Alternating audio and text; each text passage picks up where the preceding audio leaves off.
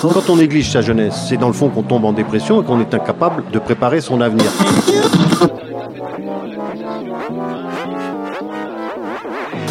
Ça ne veut plus rien dire, lycéens. C'est des merdeux, des cons. Le jeune est tourné vers l'avenir. Mais aujourd'hui, l'avenir ne se tourne plus vers le jeune. Univox, le rendez-vous du monde étudiant sur Radio Campus. Bonjour, aujourd'hui dans Univox, c'est Radio Campus Besançon qui donne la parole à une cause, celle des personnes LGBTQI. En effet, chaque jour en France, une personne est agressée physiquement à cause de son orientation sexuelle, selon le rapport 2018 de SOS Homophobie. Pour la troisième année consécutive, l'association dénonce une augmentation des agressions, des insultes, des discriminations contre la communauté LGBTQI. Et le nombre d'agressions physiques déclarées a doublé par rapport à 2017. Aujourd'hui, nous allons nous intéresser au cas d'une ville, Besançon. Mais cette discrimination touche bien sûr le monde entier. Dans l'émission d'aujourd'hui, des témoignages d'étudiants, une rencontre avec Maëlle, étudiant trans, déjà agressée trois fois en moins d'un an, et une visite au refuge, association d'aide aux jeunes rejetés par leur famille en raison de leur appartenance sexuelle. Univox. On a les mêmes devoirs que les autres. Du coup, je vois pas pourquoi on n'aurait pas les mêmes droits. Par rapport aux années 70-80, même si les violences se sont adoucies, le système n'a pas changé. Et il y a des droits qui nous sont encore refusés. Euh, le système normatif est toujours là qui, qui, qui, nous oppresse, que ce soit psychologiquement ou même euh, au niveau des études, au niveau du travail, tout ça. Pourquoi tu veux changer de prénom? Il est si beau. On ne veut plus entendre ces mots. Stop transphobie. Les personnes LGBTQI sont normales. La LGBTQI-phobie n'est pas normale. Je ne peux pas parler de toi au masculin parce que tu ressembles pas à un garçon. Stop transphobie. Ça se passe à Besançon.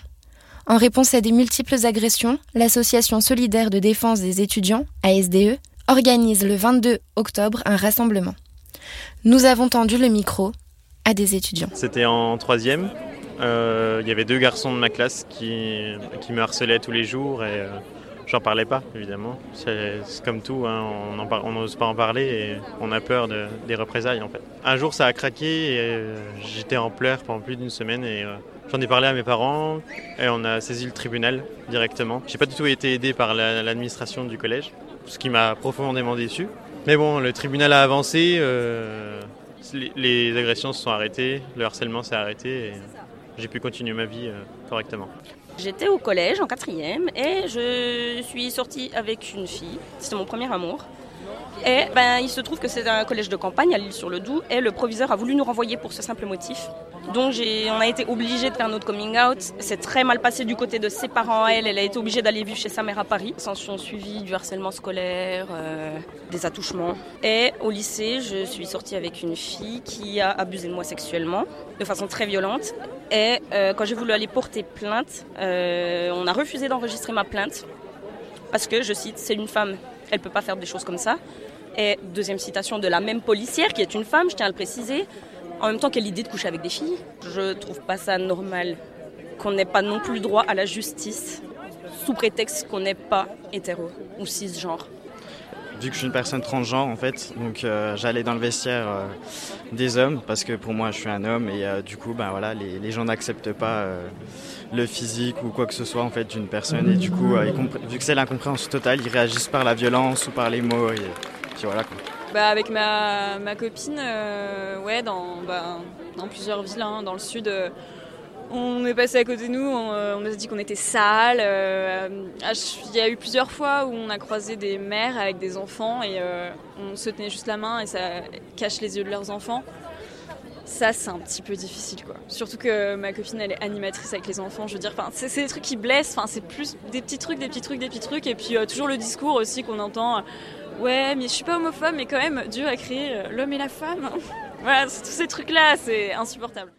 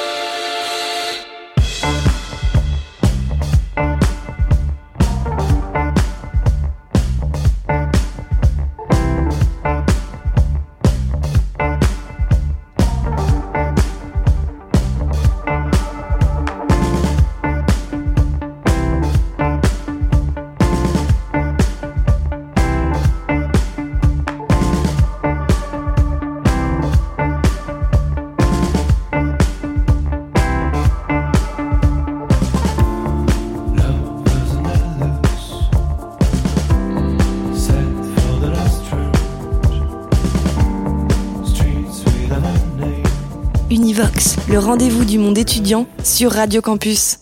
Le rapport 2018 de l'association SOS Homophobie fait état pour la troisième année consécutive d'une augmentation des insultes, agressions et discriminations contre la communauté LGBT. Par rapport à 2017, c'est une hausse de 15% des signalements d'agressions physiques qui sont reportés. Et une victime sur deux n'ose pas se confier à leurs proches. Ne pas oser en parler, c'est l'inverse de ce qu'a fait Maëlle, transgenre, et étudiant en biologie. Euh, je me suis dit, tu, tu, tu, te tais, tu fermes les yeux, tu attends que ça passe. Et, euh, et c'est passé, et ils m'ont lâché. Et là, j'ai juste couru jusqu'à ma voiture, je me suis enfermé, j'ai verrouillé les portières, j'ai soufflé un coup, j'ai pas réalisé tout de suite. Je suis rentré chez moi, et c'est seulement une fois que j'étais chez moi que je me suis rendu compte que ça s'était passé encore. Le 23 octobre, Maëlle est agressée sur le campus pour la troisième fois depuis la rentrée 2018, sur un parking du campus de Besançon. Il nous raconte ses agressions et les conséquences. C'était en sortie de TP, donc il faisait nuit, il était un peu plus de 18h. On a longuement discuté avec euh, ma binôme de TP par rapport au compte rendu, la fac, etc. Et euh, en fait, depuis le début de l'année, j'évite de me garer sur ce parking-là où je me suis fait agresser deux fois l'année dernière. Et euh, là, j'étais dans le rush, j'ai pas eu le choix, je me suis garé là. Et ben, la preuve, c'est que j'aurais pas dû. C'est qu'une fois que ma binôme m'a quitté, j'ai marché jusqu'à ma voiture et sur la sur le chemin, quatre personnes sont arrivées par derrière, euh, deux m'ont pris les bras pendant qu'un troisième euh, enchaînait les, les, coups de poing sur le visage, le quatrième ne faisait rien.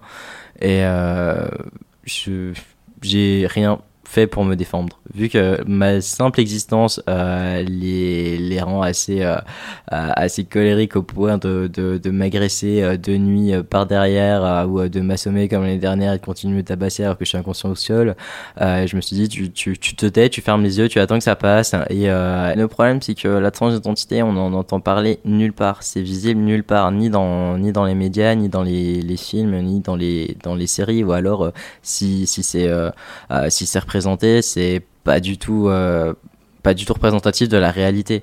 Euh, je pense par exemple à la série Océan où euh, il y en a beaucoup qui, qui l'ont regardé. Ça a donné, il y a eu beaucoup de médiatisation par rapport à ça. sauf que il a un parcours totalement atypique, privilégié parce que c'est, il vient d'une famille blanche, il a de l'argent, alors qu'en général, quand on est transgenre, on est isolé, soit de nos amis, soit de notre famille qui acceptent pas notre transition. Du coup, on n'a pas les moyens de, enfin, on, on, est précaire, on n'a pas de revenus on se retrouve à devoir arrêter nos études et apprendre des petits, euh, des petites, euh, des petits travails euh, à côté. Et ça reste assez compliqué. Et du coup, le fait que là, ce soit une agression transphobe, les gens déjà ne savent pas forcément ce que ça veut dire, ne connaissent pas forcément l'existence de la transidentité et ça peut, ça peut heurter. Et, et je peux comprendre que ce soit si singulier qu'on ne puisse pas vraiment comprendre ou alors qu'on se pose des questions. Mais euh, c'est pas parce que on, ne comprend pas quelque chose que euh, y a on a besoin de taper sur euh, sur, sur, les gens. Il n'y a pas a pas de réaction de violence à avoir à avoir là-dedans. Je veux dire c'est on, rejoint le même problème qu'il y a 30 ans avec l'homophobie où les gays se faisaient tabasser ils se faisaient insulter dans la rue et, c'était quasiment normal. Maintenant c'est normal pour un trans ou une personne LGBT doit se faire tabasser. Et moi j'en ai marre de voir passer sur les réseaux sociaux euh, tous les jours euh, des personnes qui disent ah ben euh, ce soir enfin ce soir c'est notre tour on s'est fait tabasser. Non il n'y a pas de, de, de c'est notre tour. C'est pas ça fait pas partie du packaging LGBT de se faire tabasser.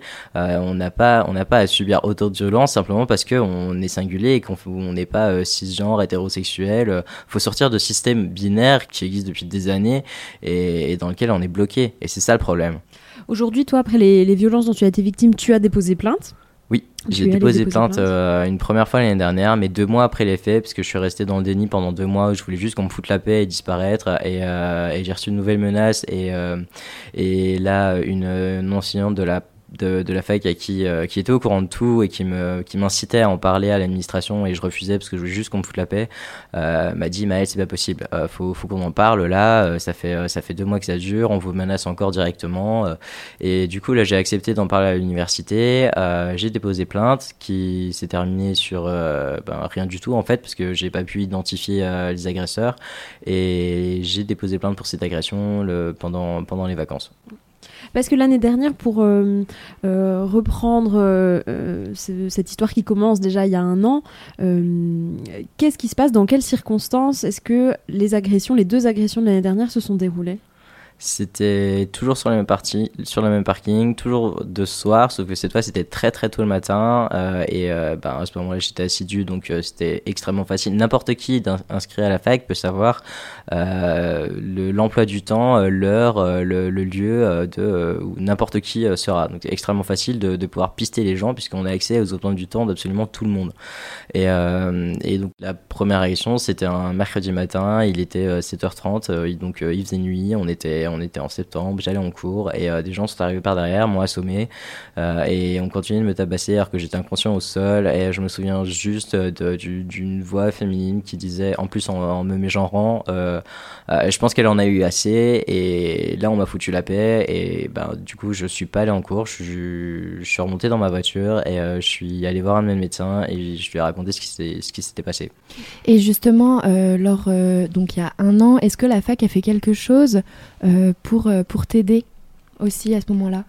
Ben, sachant que j'ai mis deux mois avant d'accepter d'en parler, euh, donc pendant deux mois il s'est absolument rien passé, mais par contre à partir du moment où, enfin il y, avait y avait six responsables du semestre qui, qui, qui insistaient, qui me disaient mais Maël faut en parler, faut en parler, vous pouvez pas rester tout seul comme ça, et, et moi je refusais, et puis il y a eu cette énième menace où entre temps j'avais j'avais participé à un dossier euh, de, du journal de l'Express et euh, on avait fait la cover. On était six à avoir accepté d'illustrer euh, le, le, dossier et j'avais retrouvé du coup la cover de, de l'Express arrachée sur mon pare-brise avec le visage d'un des participants barré, sachant qu'il s'était fait tabasser trois jours avant et le mien entouré.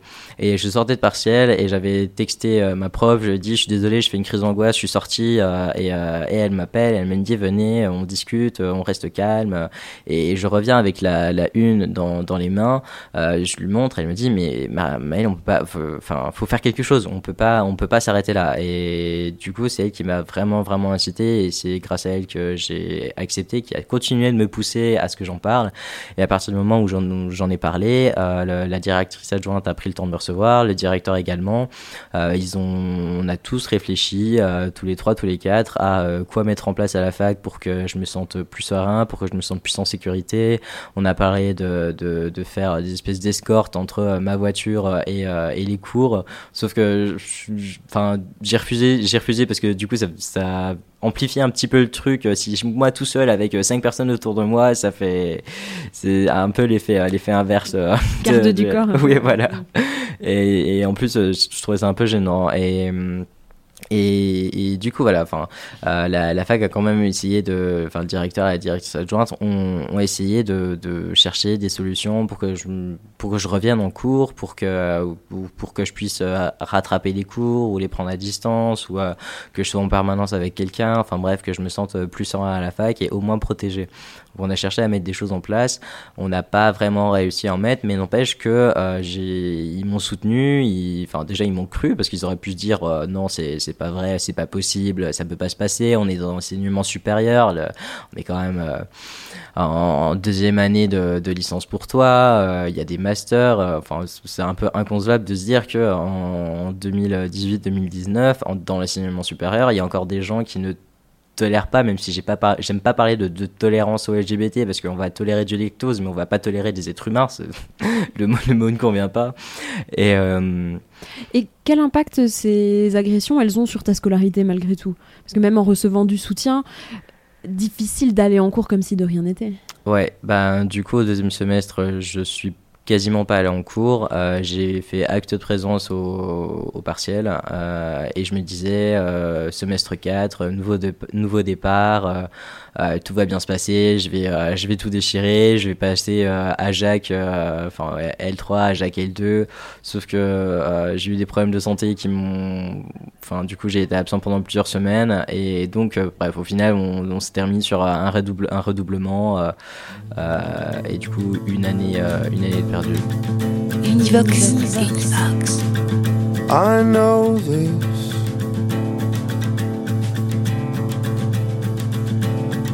I've played in this dirt.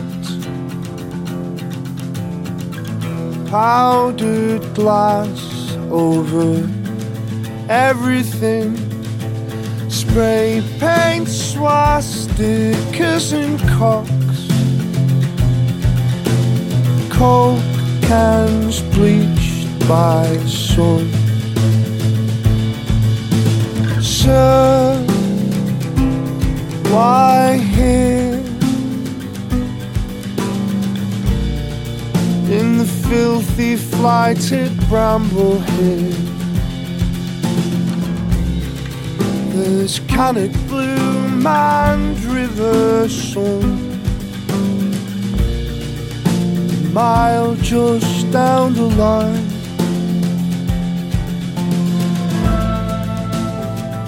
First class touch.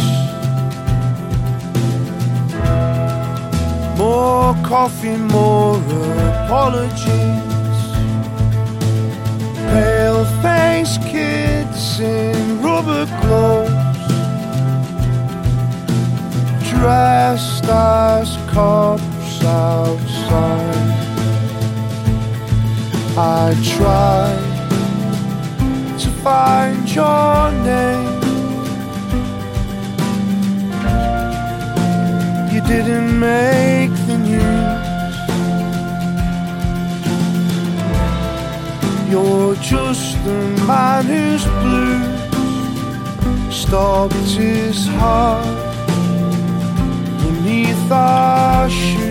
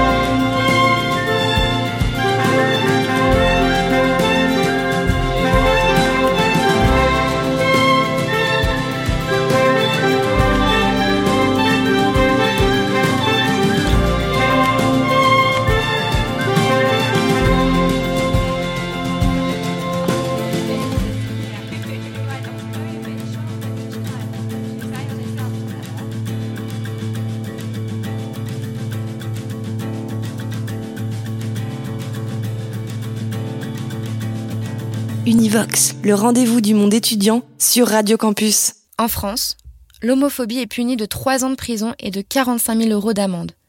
Il est possible de porter plainte pour discrimination jusqu'à 6 ans maximum après les faits.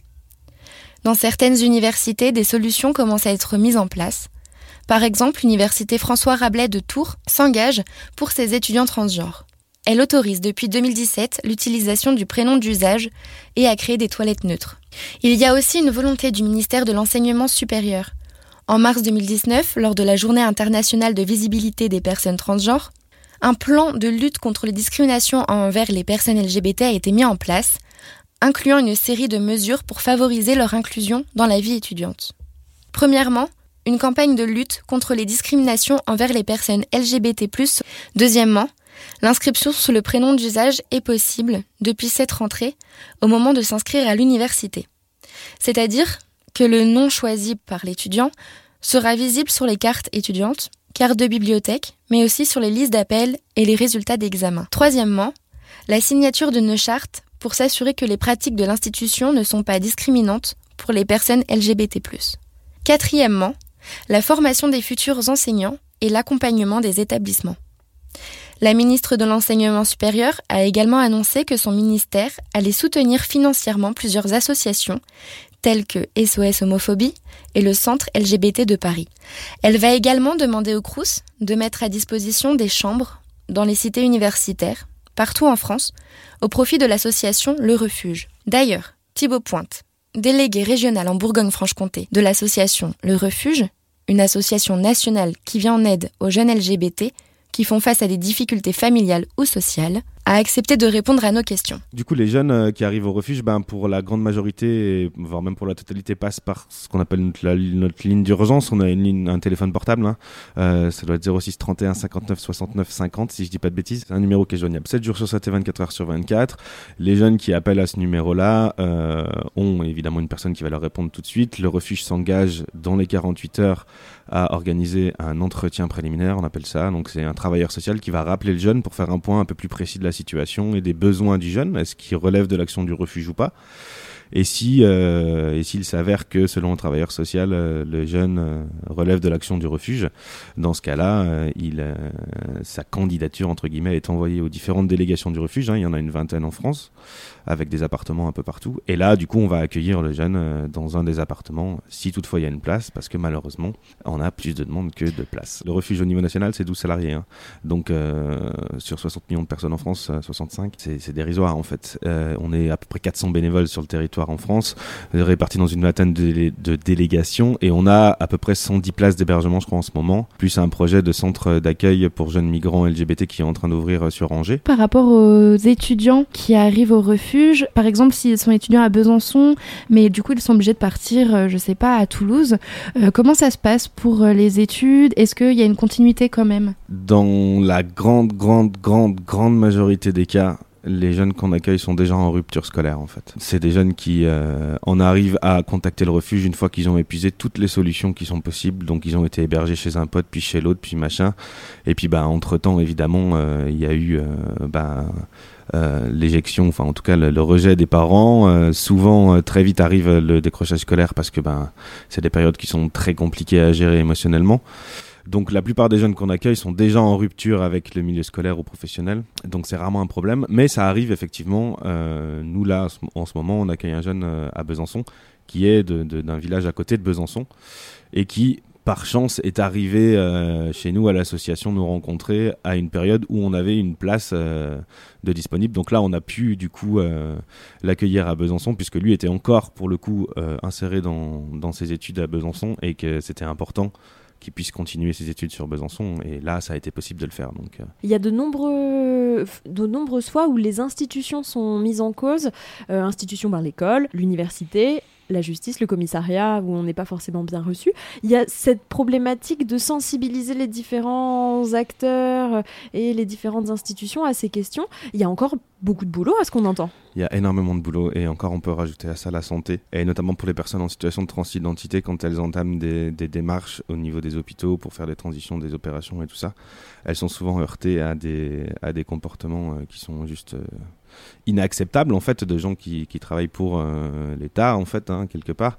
Et, euh, et qui du coup ont des comportements qui sont qui sont complètement inacceptables. Et je, je passe après les dépassements d'honoraires et tout ça qui sont une autre forme de d'abus mais euh, qui bon voilà, mais ne serait-ce que dans l'accès aux soins c'est très compliqué ouais. c'est très très très très compliqué. Et malheureusement c'est pas la première fois que j'entends des jeunes qui vont porter plainte parce qu'ils sont agressés en raison de leur orientation sexuelle et quand ils arrivent au commissariat bah, ils s'en prennent une deuxième charge quoi et, et quelles sont les actions mises en place par l'association Le Refuge euh, pour se faire connaître un peu auprès des jeunes, pour savoir qu'ils sont, qu'ils peuvent se, réfugier justement? On intervient euh, en milieu scolaire, donc principalement dans des lycées.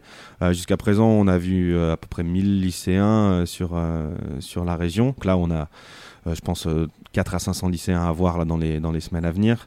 Euh, donc oui, oui, et ça c'est une action qui est aussi très importante du refuge. Alors c'est pas l'axe numéro un du refuge qui est de venir en aide aux, jeunes homos, mais c'est de faire de la prévention euh, au lycée et il y en a grandement besoin. Pour rappel, le refuge a une ligne d'urgence 24 heures sur 24 au 06 31 59 69 50.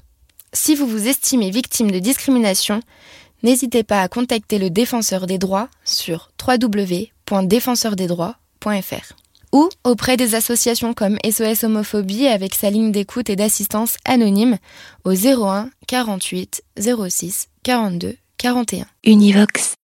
La discrimination LGBT-phobe dans Univox, proposée cette semaine par Alexis et Cécile pour Radio Campus Besançon. À la semaine prochaine. Univox, le rendez-vous du monde étudiant sur Radio Campus.